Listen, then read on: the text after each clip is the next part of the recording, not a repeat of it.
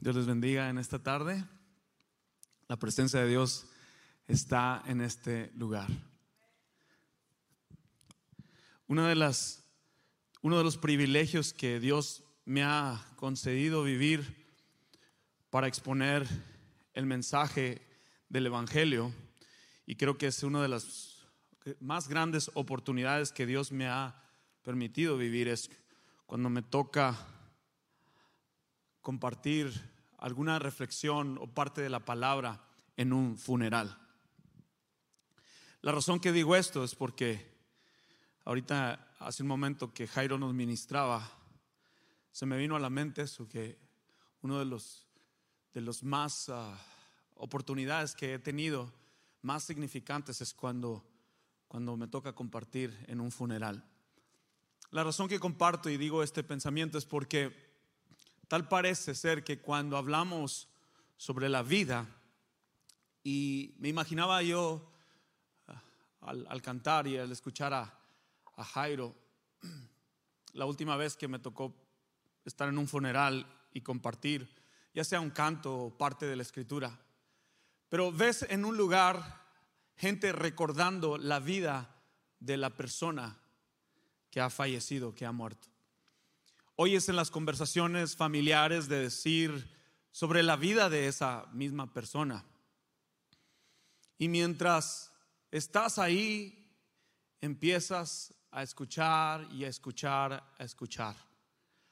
A veces es triste, me ha tocado momentos donde yo sé que la persona que ha fallecido no caminaba con Dios. Y en otra parte me ha tocado ser parte de un servicio de una persona que vivía su vida en Cristo.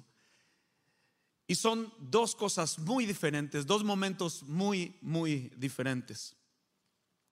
Sabes, la Biblia es una historia de dos caminos. Una historia de sacrificio y otra historia de egoísmo. Es una historia de salvación y otra historia de condenación. Independientemente, la decisión que tomemos a base de la Biblia nos da dos caminos. La vida eterna en Jesucristo y la destrucción eterna en el infierno. Hoy el tema que quiero exponer y compartir contigo es un tema no muy común. En estos días el Señor ha hablado a mi corazón y yo quisiera que este mensaje llegara a tu vida, a tu corazón, como una advertencia. Escucha, una advertencia. El infierno es un lugar ardiente. El infierno es un lugar real. Uno de los evangelistas que a mí me, gusta aprender de él y que ya no vive él, falleció hace algunos años, es el evangelista Billy Graham. Y dijo estas palabras. Uno de los más momentos al exponer la palabra, el evangelio del Señor en cada cruzada, dice, siempre me apena tener que interrumpir un cuadro maravilloso como es la vida eterna en el cielo, para hablar de otro lugar eterno que Jesús llama infierno, dice Graham. No tiene ningún parecido con lo que típicamente se llama hogar, ni el infierno es un lugar de descanso, un lugar de espera o un cementerio. El infierno es un lugar ardiente. El infierno es un lugar real. Proverbios 14, 12 nos dice, hay caminos que al hombre considera rectos, pero que al final conducen a la muerte. El infierno es la muerte eterna. El infierno es una advertencia de Dios. Si no existiera el infierno, ¿para qué tener iglesia? Si no existiera el infierno, ¿Cómo es que tenemos necesidad de un Salvador? El infierno es real. En Romanos 6:23, porque la paga del pecado es muerte, pero la dádiva de Dios es vida eterna en Cristo Jesús, nuestro Señor. Quiero esta tarde que pienses conmigo, iglesia. Si es tu primera vez, bienvenido. Te pido disculpas porque quizás este mensaje no era el que esperabas, pero quiero decirte que hay un cielo y hay un infierno. El infierno es real. Iglesias, hay dos clases de personas. El que es salvo y el que no es salvo. Y si debemos enseñar sobre de este tema. Debemos enseñar sobre de este tema. Quiero esta tarde que tú pienses conmigo y si tienes a Cristo, tienes que ser agradecido con Dios por la salvación. Jairo decía y lo proclamaba sobre tu vida que Jesús vino a morir por nosotros para salvación, porque el Hijo del Hombre vino a salvar, a salvarnos de esta muerte eterna. Dios no envió a Jesús, escucha bien, Dios no envió a Jesús para que no te sientas solo en esta tierra. Dios no envió a Jesús para para que nunca experimentaras la soledad o Dios no envió a Jesús para hacerte rico para darte bienes, para darte todo lo que necesitas. Jesús, Dios envió a Jesús para salvación tuya y mía. El infierno no fue creado para nosotros. Esa es una realidad y quiero que tú te lleves esto. El infierno no fue creado para nosotros. No fuimos salvos para permanecer en silencio. El infierno es real. Ve conmigo ahí Ezequiel 3:18. Ezequiel 3:18. El versículo 18 y 19 en adelante dice, si yo le digo al impío, estás sentenciado a morir, y tú no lo amonestas para que sepa que va por mal camino, ni le hablas para que pueda seguir con vida, el impío morirá por causa de su maldad. Pero yo te pediré a ti cuentas de su sangre. Pero tú amonestarás al impío y él no se apartará de su impiedad y mal camino. Él no se aparta de su impiedad y su mal camino, morirá por causa de su maldad. Pero tú te habrás librado de morir. La pregunta en esta tarde, ¿qué es el infierno? El infierno no es un pensamiento que ha hecho el hombre, no es un lugar privado, no es un lugar que el hombre se ha maquilado en su mente. El infierno es un lugar creado por Dios. Dios es omnipresente. Él está en todo lugar. Desde el principio de la creación, el Señor puso al mundo, el sol, todo lo necesario lo puso en su lugar. El infierno es real, es un lugar ardiente. Y tengo siete verdades bíblicas. Y va a base a esos puntos, esos siete puntos, yo quiero compartir contigo bases bíblicas para darle valor, para sostener lo que quiero compartirte. Te digo otra vez, esto no es un mensaje el cual te hará sentirte bien. Yo quiero que tú abras tu corazón y antes de continuar, yo quiero orar por tu corazón. Abre tu corazón para que Dios pueda hablarte en esta noche. Señor, en el nombre de Jesús, gracias por el privilegio, Señor que nos das de conocerte. Gracias Señor, porque cada latir de nuestro corazón, Padre, está bajo tu propósito, Señor. Gracias porque nos has rescatado de un infierno, Señor. Nos has salvado de nuestros pecados, Padre, de nuestras iniquidades, Señor. Todo lo que yo era antes, Señor, iba a ser destruido eternamente, Señor, en una separación eternamente que mi mente no alcanza a comprender, Señor, el dolor infligido por a causa de nuestro pecado. Pero gracias a ti, Jesús, nos has salvado y has enviado a tu Hijo Jesús que te costó, Señor, el sacrificio, Padre, para morir por mi maldad, simplemente y poderosamente por amor a nosotros. En el nombre de Jesús, yo te pido que cada persona aquí, que cada persona aquí abra su corazón para que tú hables directo al de a ese espíritu, Señor, a esa conciencia. Gracias por tu advertencia sobre este tema, Señor, que es tan importante para nuestras vidas. En el nombre de Jesús, amén. Amén. El primer punto en esta tarde, quiero decirte que el infierno es real. Sabes, Jesús habló más del infierno que del cielo. Jesús habló más, más del infierno que del cielo. El infierno es un lugar en el universo, un lugar en el mapa de Dios.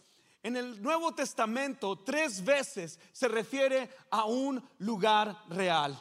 Mateo 8:12 nos dice, pero los hijos del reino serán arrojados a las tinieblas de afuera. Allí habrá llanto y rechinar de dientes. Se refiere a un lugar, no es un lugar que tú y yo podemos imaginarnos, es un lugar real, es un lugar geográfico real. Existen las galaxias, existe el mundo, existe cada ser, cada planeta, existe el infierno. El infierno es real. Lucas también nos dice que es un lugar de tormento, es un lugar de sufrimiento, es un lugar de rechinar de dientes. Podemos imaginarnos que es un lugar donde se inflige el dolor, el dolor eterno, un dolor que no cesa, que no muere. El infierno es real. Segundo punto que quiero compartir contigo es, el infierno es necesario. Si no existiera el infierno, no hubiera salvación. Si no existiera el infierno, no hubiera iglesia. El infierno es un lugar necesario. Dice la palabra de Dios que la santidad de Dios demanda que haya un infierno. Ningún pecador puede entrar en la presencia de Dios. Escucha bien. Dios no convive con el pecado. Ningún pecador puede entrar a la presencia de Dios. Hebreos 12:2 nos dice, fijemos la mirada en Jesús, el autor y consumador de la fe, quien por el gozo que le esperaba sufrió la cruz y menospreció al oprobio y se sentó a la derecha del trono de Dios. Sabes, la justicia de Dios demanda un infierno y la paga del pecado es la muerte. Cada uno de los pecados en este mundo, escucha bien, cada uno de los pecados en este mundo será castigado. Ningún pecado será pasado por alto. Pero sabes, es el amor de Cristo. Es el amor de Cristo, el cual cubre la multitud de pecados. Y si no hubiese un infierno, un infierno Dios no sería santo. La santidad es necesaria en nuestras vidas para ver a Dios. Gracias a Dios. Gracias a Dios por enviar a su Hijo morir por nosotros en la cruz. Pablo nos dice, de manera que todo aquel que está en Cristo es nueva criatura. Las cosas viejas han pasado, todas el Señor las ha hecho nuevas. Hoy es un nuevo día para buscar de las cosas de Dios. Hoy es un nuevo día el cual podemos invertir el tiempo para acercarnos a Dios el infierno es necesario. Si no existiera el infierno, Dios no fuera amoroso y misericordioso. Es por su gracia y su misericordia, decía Jairo. Es por su gracia y por su misericordia que no hemos sido consumidos. Dios nos ama y ama a la humanidad. Te ama a ti. La paga fue su Hijo Jesús por nuestra maldad. Al preparar este mensaje, meditaba en mi condición, mi condición de espíritu. Meditaba, me acordé de dónde me ha sacado el Señor, del infierno que me sacó, de la drogadicción, del abuso mental, de malas decisiones en mi vida que yo sé que si no ha sido por la gracia de Dios, yo no estuviese aquí. Iba directo al infierno. Y ese es un, ese es un mensaje de advertencia. Y les decía que no es un tema muy común. Y yo no quiero que te sientas condenado, porque el Hijo de Dios vino a salvarte. Hay buenas noticias para ti. Y es el Evangelio del Señor. Y tú no tienes que ir a ese lugar. Tú no tienes que ir a ese lugar. Dios ha preparado una mansión para ti. Pero sabes, al final de esta predicación tú vas a decidir hacia dónde vas. El tercer punto, el infierno está poblado. Y este es el que más me duele. El infierno está poblado. La verdad es que más gente irá al infierno que al cielo. La verdad es que padres e hijos serán separados en esta muerte eterna. Padres que recibieron a Jesús y que son salvos se separarán de hijos que no fueron salvos. Esposos y esposas, esposas que siguieron al Señor Jesús, que aceptaron al Jesús su sacrificio, su obra redentora en la cruz para salvación, se separarán de sus esposos que jamás quisieron escuchar el mensaje de salvación. La palabra arrepiéntete es algo que, que, que, a muchos los hace sentir mal. Hoy en día nos sentimos ofendidos por todo. Si el Evangelio ofende, que ofenda porque hemos ofendido tanto a Dios. Hoy en día nos ofendemos por cualquier cosa. Hoy en día hay cristianos que les importa más la justicia social, el nivel político, y no están sus ojos en su mirada que si Jesús vendría, ¿a dónde se irían? ¿Al cielo o al infierno? Pablo lo dijo porque para mí el vivir es Cristo y el morir es ganancia. Esto me vino a pensar de Esteban, el evangelista, que entregó su vida al Señor uno de los primeros mártires. Imagínate que Esteban decía, yo tengo sueños, ministerio, tengo algo que alcanzar. Estas personas, Pablo, que en ese entonces era Saulo de Tarso, dice la historia bíblica que a Esteban le mocharon su cabeza a cuestas del Evangelio. Pero fue el Evangelio que salvó a este hombre llamado Saulo de Tarso y se convirtiera en uno de los mejores evangelistas más que los discípulos, plantar iglesias, servir al Señor.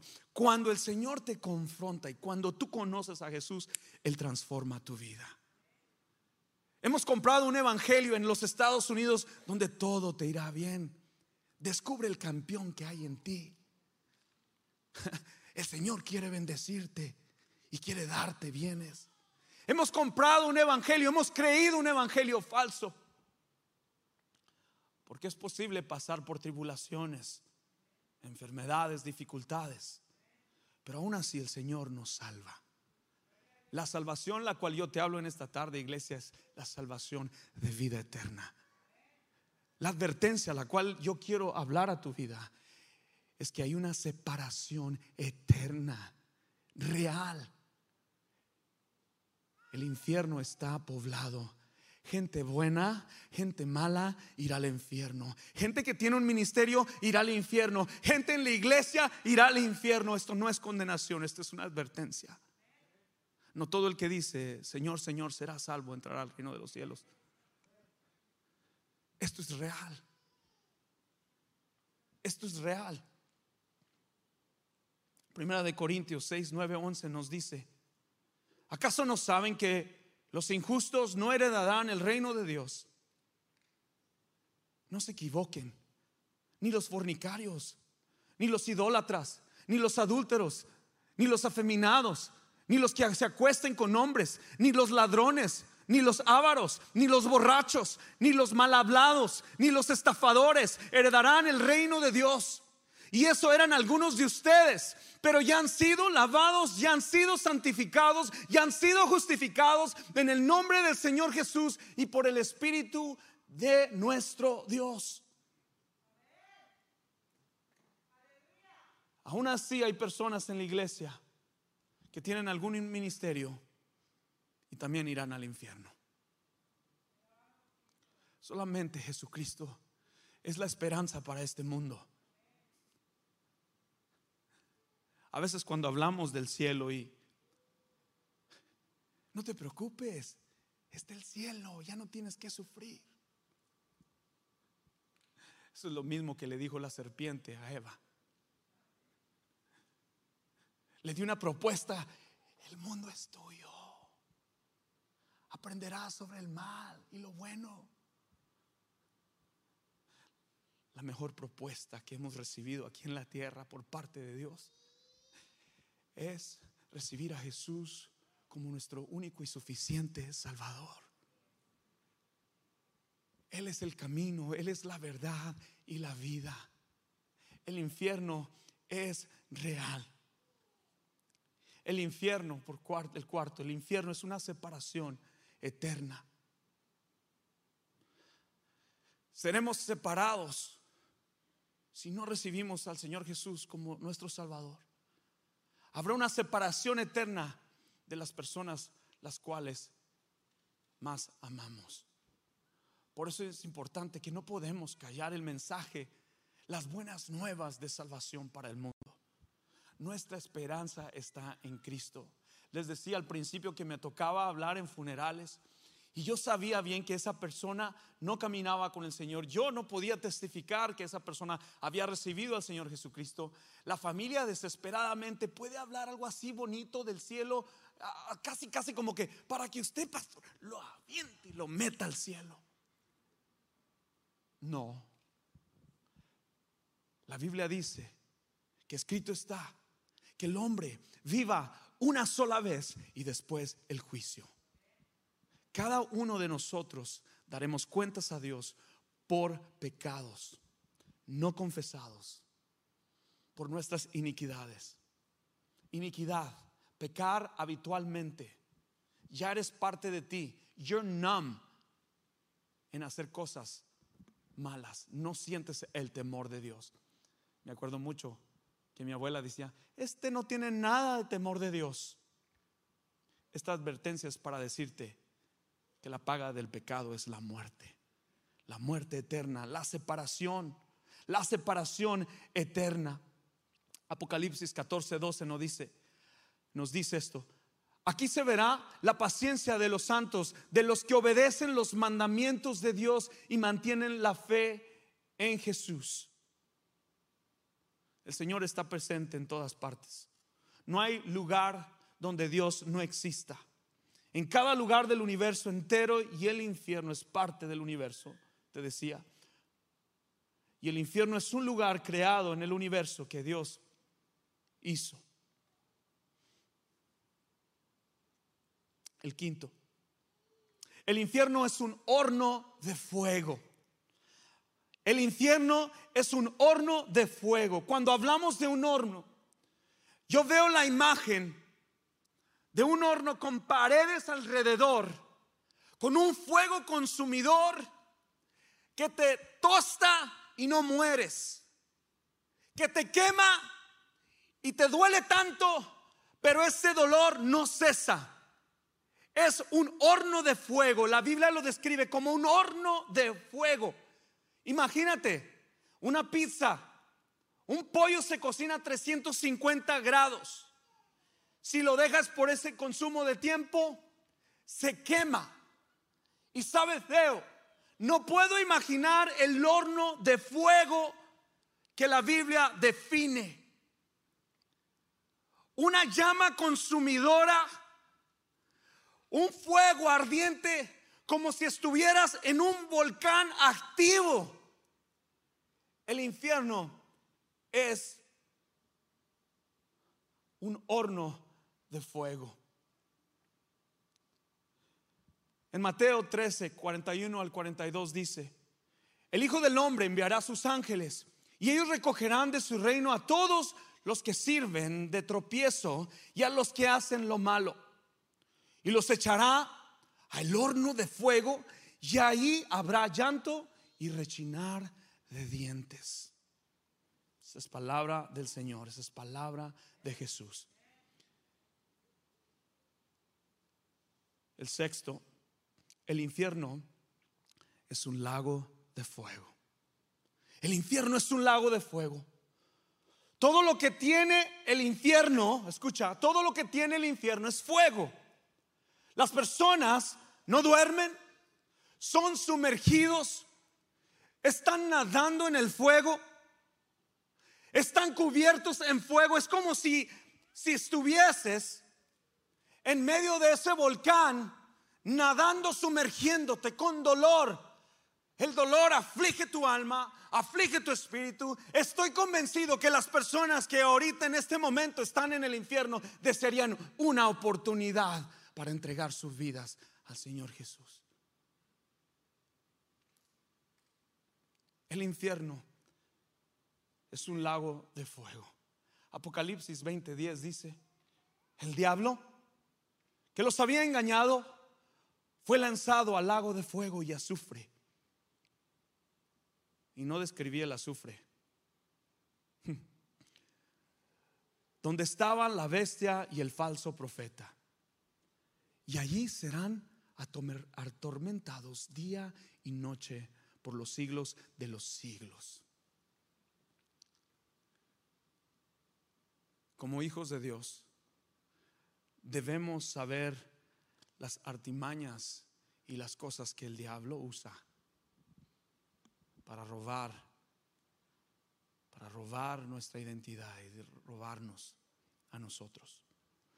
Hace algunos meses apunté aquí, en este journal, la obra de Satanás en el mundo. Y quiero compartirlo contigo. La obra de Satanás en el mundo es, dice, su odio a Cristo, su odio al pueblo de Dios, su poder y autoridad. La obra de Satanás en el mundo, su, popularidad entre los incrédulos, su blasfemia contra Dios, su guerra contra los creyentes, su habilidad para engañar, matar, robar y destruir. El enemigo anda como león rugiente buscando a quien devorar no es un gato perdido, es un león rugiente. Debemos conocer a nuestro enemigo. Y hoy lo que quiero lograr es desenmascarar al enemigo para que tú entiendas que él ha sido derrotado. El infierno no es un lugar hecho para ti ni para mí. La dádiva de Dios es vida eterna en Cristo Jesús, el único mediador entre Dios y los hombres es Jesús. Es a través de Jesús que encontramos la salvación.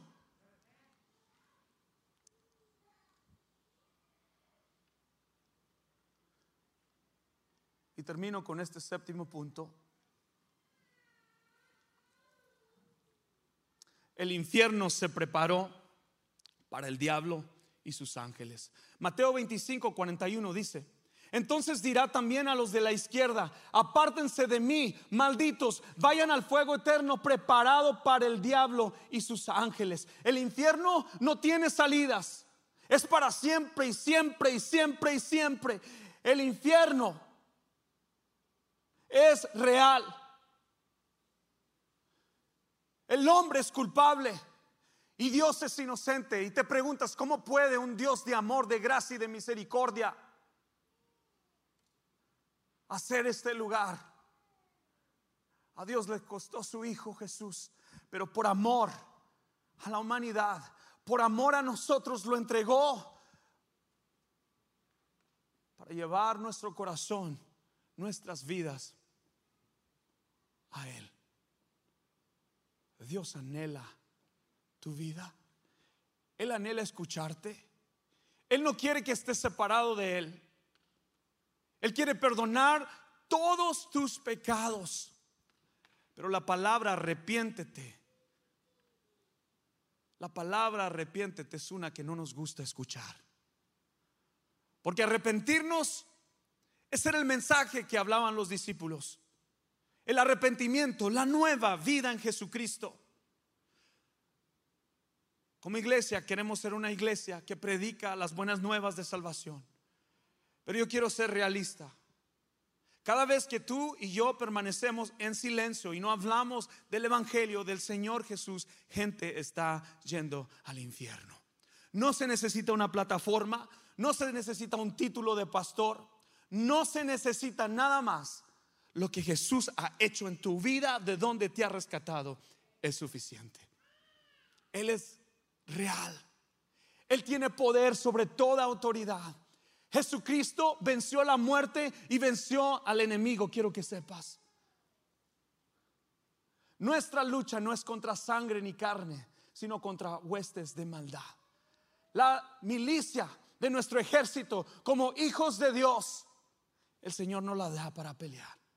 Su palabra es fortaleza en nuestras vidas. En el infierno no habrá paz como la habrá en el cielo. A veces hablamos más del cielo que del infierno. A veces el cielo es como un default. Ah, sí, pero el cielo. ¿Qué tal si el infierno fuera un default? Sin santidad nadie verá al Señor. Dios no puede ser burlado. Tú no puedes engañar a Dios. Tú vas a dar cuentas por cada pecado que tú no has pedido perdón, que no te hayas arrepentido. Aunque tengas 10, 15, 20 años en el Evangelio, la gracia y la misericordia de Dios te alcanza y Él perdona tus pecados. Él está en toda la disposición de perdonarte, salvarte. El mensaje que nuestro mundo necesita escuchar es el mensaje de Jesucristo. Y también tienen que saber que hay un infierno. El infierno es un lugar real. Yo te invito a que cierres tus ojos ahí donde estás. Yo quiero decirte en esta noche que tú no tienes que ir ahí otra vez. Cristianos, debemos decidir hoy dónde queremos pasar nuestra eternidad. Debemos decidir dónde queremos hoy pasar nuestra eternidad.